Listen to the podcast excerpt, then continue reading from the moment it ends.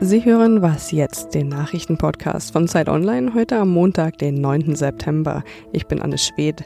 Heute sprechen wir über Hongkong und über den E-Porsche. Jetzt gibt's aber erstmal die Nachrichten. Das Brexit-Drama geht in eine neue Runde.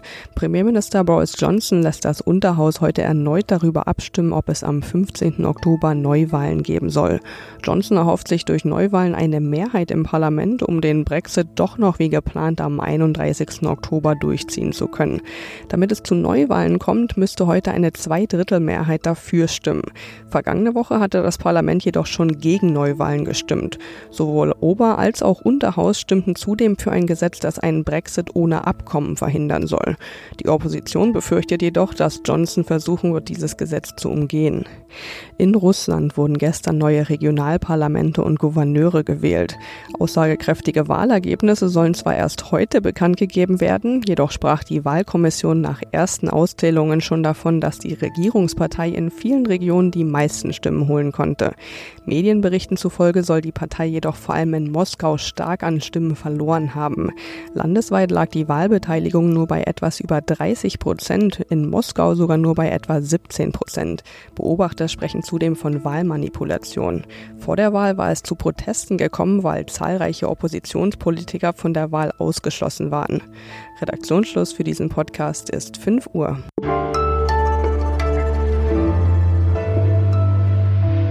Hallo und herzlich willkommen in dieser neuen Woche und bei Was jetzt? Mein Name ist Fabian Scheler.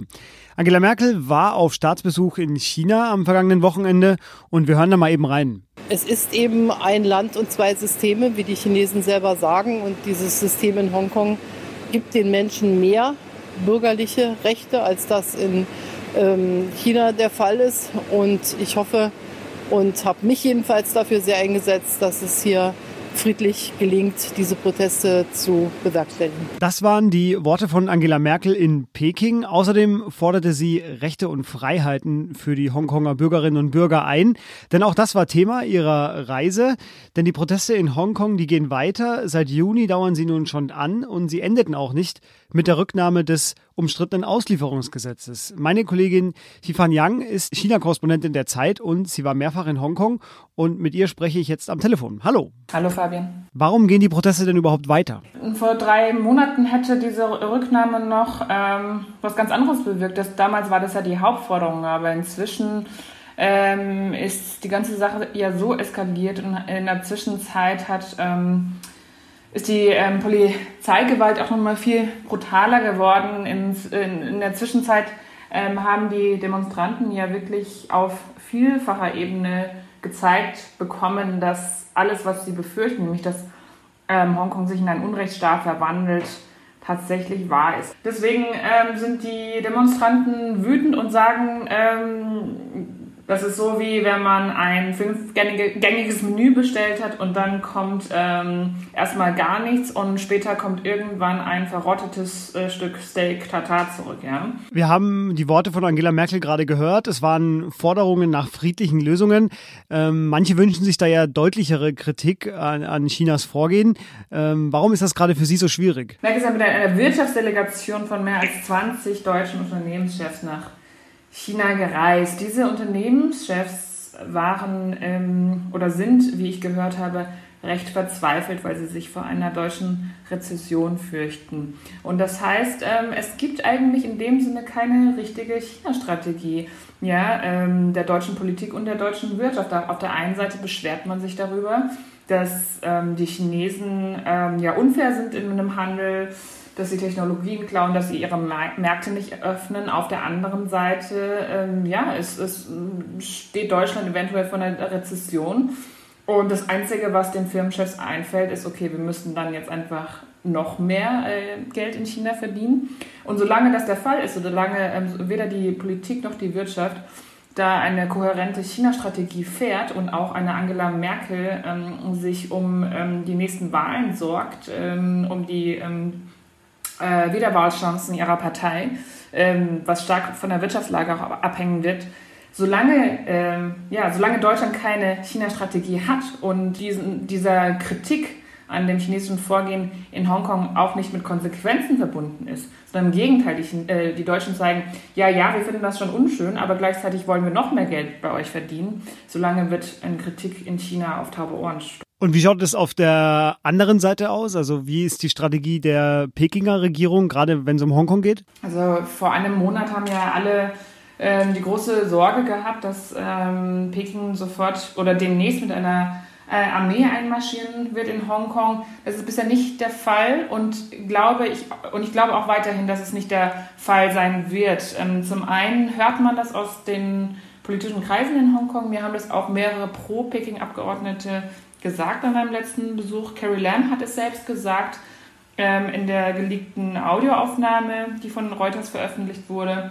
Ähm, genau, also da, da sind einfach die politischen Kosten einer solchen militärischen Intervention zu groß. Gleichzeitig steht am 1. Oktober der Nationalfeiertag an, der 70. Nationalfeiertag der Volksrepublik, den ähm, Peking mit einer großen Militärparade begehen will.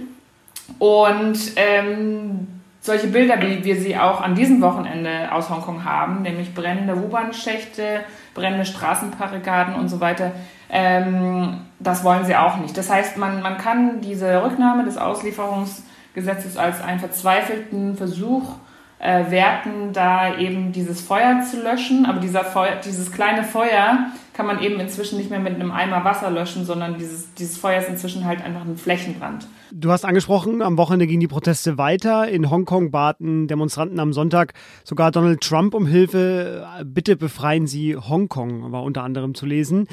Für uns war es aber für den Moment mit Skifan. Vielen Dank dir. Vielen Dank, Fabian. Ciao.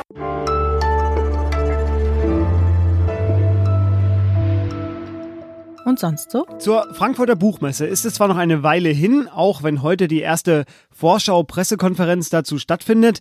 Ich aber bin bald drei Wochen im Urlaub und ich verrate Ihnen jetzt meine Buchliste für den Urlaub. Sehen Sie es einfach als qualifizierte Buchtipps am Montag. Ganz oben liegt The Great Nowitzki von Thomas Pletzinger, darauf freue ich mich sehr. Danach kommt Herkunft von Sascha Stanisic.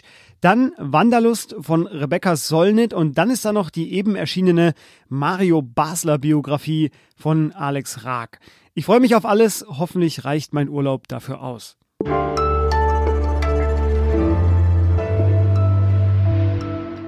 Wohl nur wenige zweifeln daran, dass der Umstieg vom Verbrennungsmotor auf elektronisch betriebene Autos, auf Elektroautos, so oder so irgendwann kommen muss. Dass ein Golf heute schon elektrisch fahren kann, das ist jetzt wohl auch nicht mehr so ungewöhnlich. Doch nun gibt es den ersten ja, deutschen Supersportwagen. Porsche stellte vergangene Woche den Taycan vor, der erste vollelektrisch betriebene Porsche. Bis 2022 will das Unternehmen 6 Milliarden Euro in den E-Auto-Ausbau investieren. Das klingt nach einer Strategie und darüber will ich reden. Und bei mir ist jetzt am Telefon deshalb Klaas Tatje. Er ist Wirtschaftsredakteur der Zeit und er hat die Vorstellung des ersten E-Porsche verfolgt. Hallo Klaas. Hallo. Klaas, simple Frage am Anfang. Warum jetzt und warum nicht vor drei Jahren? Zum einen, weil der gesellschaftliche Druck, glaube ich, ein ganz anderer ist. Sprich, ähm, es wird erwartet, dass die Autobauer sich bewegen und der, der Diesel, der zum Teil auch in Porsches unterwegs ist, ist ziemlich in Verruf geraten. Aber ganz konkret ist es so, dass ähm, Porsche Strafzahlungen machen müsste, wenn sie bis 2030 nicht gehörig umstellen, ihren Betrieb von Diesel auf Elektro. Das liegt an der EU-Gesetzgebung, die ähm, bei den Abgasvorschriften immer äh, schärfer wird. Und das könnte man mit diesen Schwergewichten und den enormen Motoren kaum einhalten. Jetzt ist ja auf dem Markt der E-Autos, äh, gerade auf diesen höherklassigen E-Autos, äh, Tesla so der Platzhirsch. Ähm, was Porsche da jetzt aber macht, also so wie ich das richtig lese, äh, klingt das wie ein Angriff auf Tesla. Stimmt das und kann das gelingen? Ja, selbst würde Porsche das nie behaupten. Die wehren sich ganz entschieden dagegen, dass das irgendwas mit Tesla zu tun hat, aber es liegt auf der Hand, denn Tesla hat, ähm, man kann das nicht anders sagen, das Elektroauto sexy gemacht. Warum? Weil man gemerkt hat, dass die Beschleunigung enorm ist und dass es ein Fahrspaß sein kann. Porsche hat nun die Chance ähm, gesehen, dass sie mit ihrer 800 Volt Technologie, die sie schon in Rennwagen hat, die in, zum Beispiel bei Le Mans das 24-Stunden-Rennen gewonnen haben, dass sie die verbauen kann in ihren normalen Porsche und dann Beschleunigungswerte hat, die ähm, zumindest Tesla einholen, also auch so rund drei Sekunden von 0 auf 100 Und all das führt dazu, dass es sich ähm, lohnen könnte, diesen Markt dann auch zu entwickeln und da dann wiederum Vorreiter und Pionier zu sein. Ein ganz wichtiger Punkt ist auch, dass sie mittlerweile soweit sind, ein vernünftiges Ladenetz aufgebaut zu haben oder sie sind gerade im Aufbau begriffen. Und das bedeutet, dass man alle 100 Kilometer auftanken kann. 80 Prozent der Ladung in, in, einer guten Viertelstunde. Das heißt, man geht einen Kaffee trinken und dann kann man wieder 400 Kilometer weit elektrisch fahren. Das war vor ein paar Jahren noch undenkbar. Porsche soll ein Unternehmen ohne ökologischen Fußabdruck werden. Das hat Ihnen zumindest der Vorstandsvorsitzende Oliver Blume von Porsche in einem Interview gesagt. Wie soll das funktionieren? Ja, es würde sehr gut funktionieren, wenn sie einfach den Sportwagen abschaffen. Aber dazu sind sie wohl nicht bereit. Es soll in dem funktionieren, indem man eben ähm, möglichst nachhaltig produziert. Es ist halt wirklich eigentlich ein Widerspruch in sich. Man kann einen Sportwagen eigentlich nicht nachhaltig produzieren. Das ist ähm, kaum möglich. Was man machen kann, ist, dass man dafür sorgt, dass die Zulieferer ähm, ein Produkt liefern, das möglichst wenig Raubbau in der Natur betrieben hat, dass die Arbeitsbedingungen vernünftig sind und dass auch ähm, der Strom aus äh, erneuerbaren Energien kommt. Wenn das nicht geschieht, und zwar zu 100 Prozent, dann ist der Sportwagen viel schmutziger als jeder Diesel. Der neue Porsche kostet 150.000 Euro und dennoch, es gibt mehr als 20.000 Vorbestellungen von Kunden, die den Porsche noch nicht mal gesehen haben. Es könnte also, also es klingt wie ein Erfolg erstmal. Äh, vielen Dank für den Moment, Klaas. Gerne. Und das war was jetzt am Montag. Kommen Sie gut durch den Tag. Am Abend wird es heute wieder schön britisch verrückt. Nutzen Sie vorher die Zeit, um uns zu schreiben. Was jetzt at zeit.de ist die Adresse und bis morgen.